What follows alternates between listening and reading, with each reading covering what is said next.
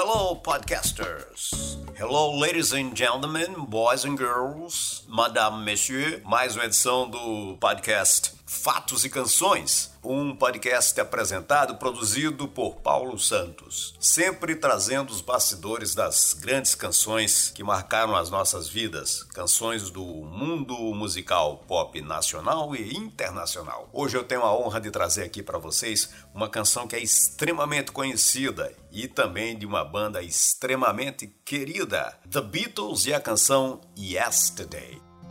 Yesterday All my troubles seem so far away. Essa canção foi escrita pelo Paul McCartney e ele afirmou em entrevistas que estava em Paris em turnê com os Beatles, aí acabou sonhando, imagine só, ele acabou sonhando com a melodia da canção. E isso ficou na cabeça dele o tempo todo. Ele pensou, puxa vida, eu acho que eu já escutei essa música em algum lugar. Aí começou a tocar a melodia para o pessoal da indústria fonográfica, na intenção de descobrir se ele não estava cometendo um plágio. E ninguém conseguiu identificar a música e ela tornou-se uma canção realmente inédita dos Beatles. Enquanto ele tinha só a melodia, ele colocou como título provisório dessa canção a expressão ovos mexidos. Essa canção foi lançada em 1965, há 55 anos atrás.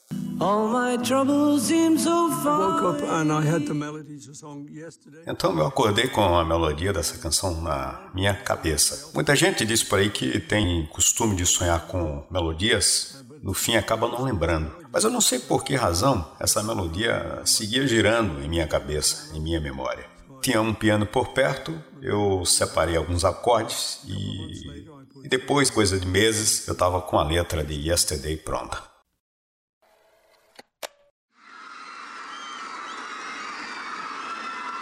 Thank you.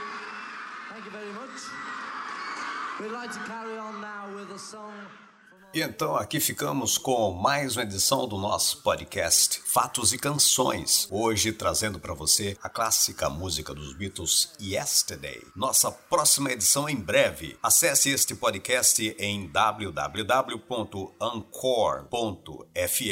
barra Paulo Santos ou então nas minhas redes sociais, no Instagram em arroba psantosbr. As fontes de pesquisa dessa edição foram basicamente do site internacional Soundfacts e do YouTube.